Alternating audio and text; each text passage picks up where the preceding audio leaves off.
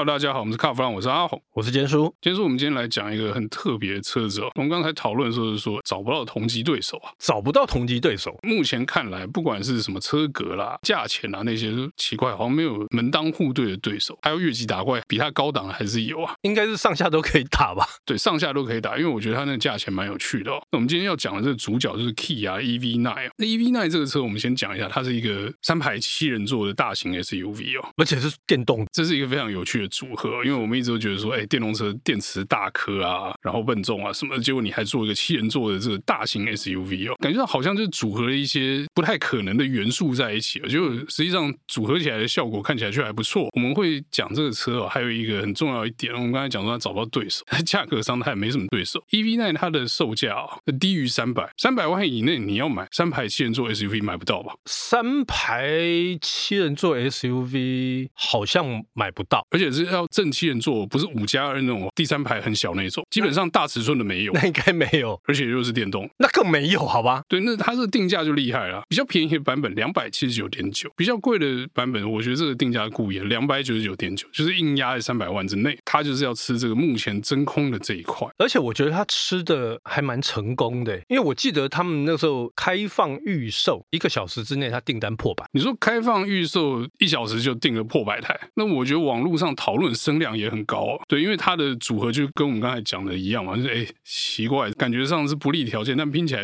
结果却蛮好的。那我们昨天跟同业吃饭的时候也有聊到啦，就是那个充电技术很好嘛，就充电速度很快嘛，十到八十趴，它只要二十四分钟啊！你想想看那车电池多大颗？二十四分钟，你充完，搞不好其他车都还在充，所以它的电池科技也是最前端的，就是跟这个欧洲品牌不相上下的这种充电技术，应该说是相同规格啦，所以它的充电速度也是很快。那我们来看看这个车里面的一些其他的巧思的部分，我觉得那个车上车之后那感觉也是很棒。哎，我觉得以前大家在讲巧思，第一个想到是日本车嘛，对不对？就后来发现 EV9 上面它是已经超过了日本车现在的一些设计思维。我觉得在这部分啊，Kia 确实有它独到的地方。当然，你说 EV9 它的车格设定是比较高规的，所以它用了很多好的材料跟相对讲究的设计。可是那些什么收纳啊、折叠啊，譬如说什么上次那个第二排可以回过头来一起讲的那个，那个就不错啊。哦，那个超优的好吗？对，而且还蛮好用。很多三排车都有第二排可以回头的这个机构，但很重，不好操作。第一个是很重，第二个是。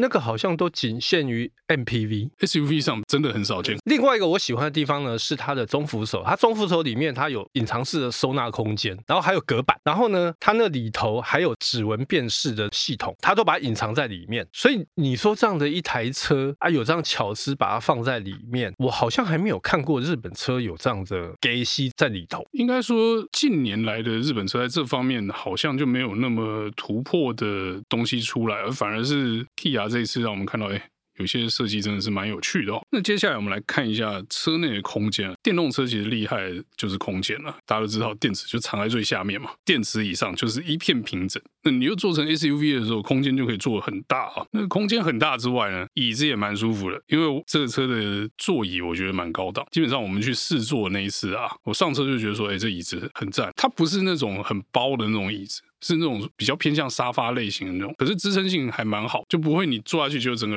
软软乎乎的，软的那种椅子坐久了就是腰酸嘛。所以到时候就边开边睡就对。你不会边开边睡的，因为你如果累了，这个有按摩椅啊，按摩椅马上启动啊。OK，就边开边按。驾驶座是有记忆按摩的，然后呢，前座是有通风加热，这个我觉得蛮重要的，尤其是最近 好冷啊，可以加热，那对这个驾驶人或者是乘客来讲啊，这个是一大福音呐、啊。可是最近冷，所以你才这样子嘛。夏天的时候，你就会说：“哎呀，有通风椅真是太棒了，对不对？” 那我觉得除了这个部分呢，你中排哦，你刚刚讲那个旋转椅子是一个配备啊。另外，你可以加选鄂图曼座椅啊，也是可以坐的很爽的啦。当然，这些椅子的配备啊，就是大型 SUV 或者大型 MPV 才有这种优势哦。那可是电动车呢，优势就不在空间大而已。其实很多电子化的配备哦，在电动车上面也是用的很淋漓尽致哦，在 EV9 上面也是一样啊。而且呢，我觉得 EV9 有一些晚推出的优势啊。虽然说它发表算比较晚，可是呢，很多前人走过的这个乱七八糟的尝试哦，Kia 可能都看到，就是说我们不要做这样的事情。这个就让我想到一件事情，它的那个数位后视镜，它的位置刚刚好。之前有其他的车厂，他们也推出这个所谓的数位后视镜，它那个显示幕的那个位置哦，就跟我们习惯的传统后视镜的位置不太一样。可是 EV9 那个位置，我就觉得 OK，它在对的地方，当然不是在原本外面挂一个镜子，也是在车里。但是呢，你转头的时候，那个视线的位置就是很自然会落在那个你转头的那个路径上面，所以你不会有一个我要找后视镜的这个困扰在哦。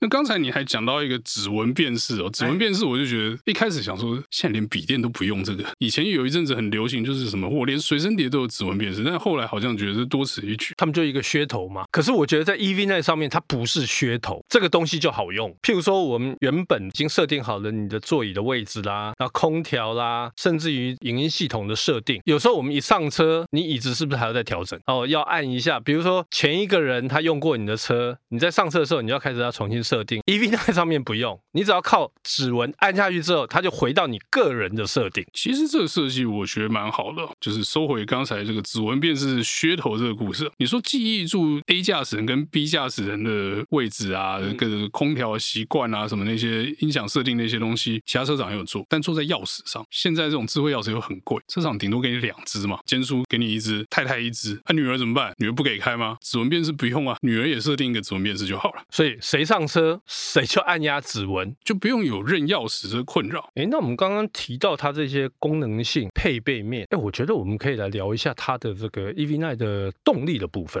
动力有什么好讲？电动车动力都超强的，对不对？根本就是大家都是马力超大，推力超强，根本就不用在意这个动力在哪里。可是你不能这样讲，因为这这次 EV 在针对台湾市场，他们引进了这个两个等级，一个是单马达的后驱叫 Earth 的车型，它的输出功率呢是两百零四匹，然后三十五点七公斤米。我觉得这样的动力输出，因为它毕竟是一台比较舒适的车款，大家看到会觉得说会不会不够？可是你三十五点七公斤米的这个扭力来讲的话，其实已经绰绰有余。另外一个呢是四轮驱动的 GT Line，它的功率呢三百八十五匹，然后呢七十一点四公斤米的扭力，这样子的数字其实就已经超过正常使用所需了。七十多公斤米的扭力，这个可以拉货柜了吧？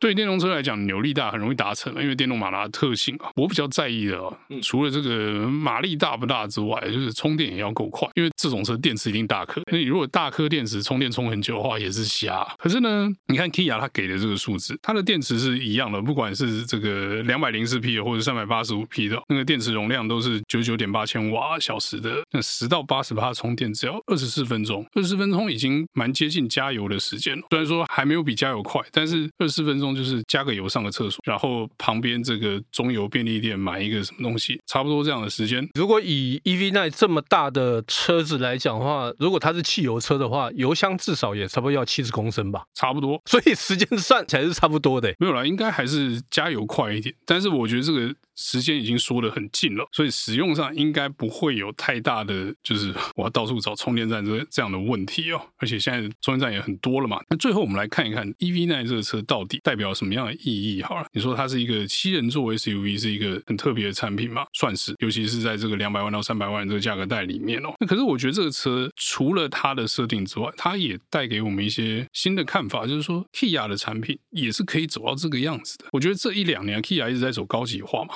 那 EV9 算不算集大成？就是。他把该有的东西、该有的设计跟我能给的，全部都装在 EV9 上面，然后给你看，说现在 Kia 可以做到这个样子。像我一些周遭的朋友，他们就在跟我讲说，Kia 这几年变化真的很大，而且他们不觉得那个是过去他们印象当中所谓的比较平价的车子，他们觉得那个质感应该算已经算是高级车的那种感觉。那尤其是 EV9 一出来，跌破他们的眼镜，他们看到说，哇，Kia 都可以造出这样的车子来，那这个应该会非常。非常贵，我说没有，还好，价格是可接受的价格。坚叔说可接受，我们都会怀疑，先想一下，可接受是一千万还是一千两百万这样子。可是呢，是一般人都可以接受了，没有那么夸张哈。刚才坚叔说，第一个小时订单破百，半天之内订单就破两百，破两百就算了，其中六成还都是订这个两百九十九点九的这个高规的车款。GT Line 订的比较多嘛，对不对？就代表说这样的设定，消费者是可以接受的哦。哦，不是产品可以接受，品牌也可以接受哦，这个价格它也 OK 哦。对，你记得一开始 Kia 的人跟我们讲说，哎，有这个车计划的时候，他们在讲价钱就。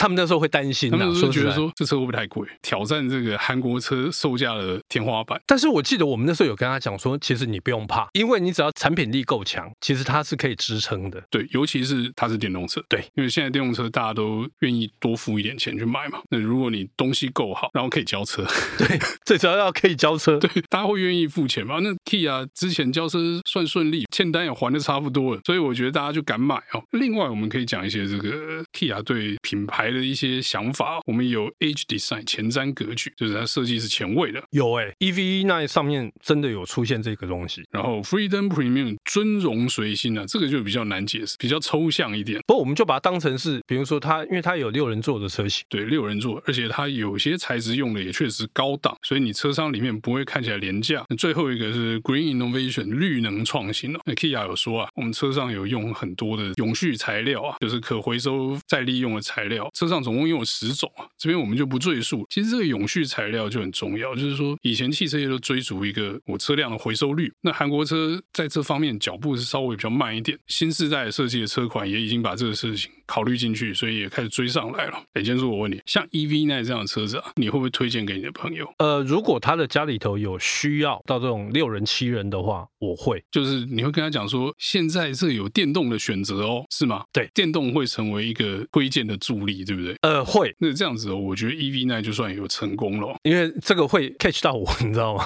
因为以前你想到这种建筑，你就是要买大台 SUV，那那个一定都是汽油的嘛，那没有这样的产品嘛。可是你 EV9 却有了电动的选择，我觉得它切进一个真空的点，啊，连减速都说 OK，我觉得这就厉害。好，那我们今天有关于 EV9 的故事呢，就到这边告一段落，谢谢大家收听，谢谢。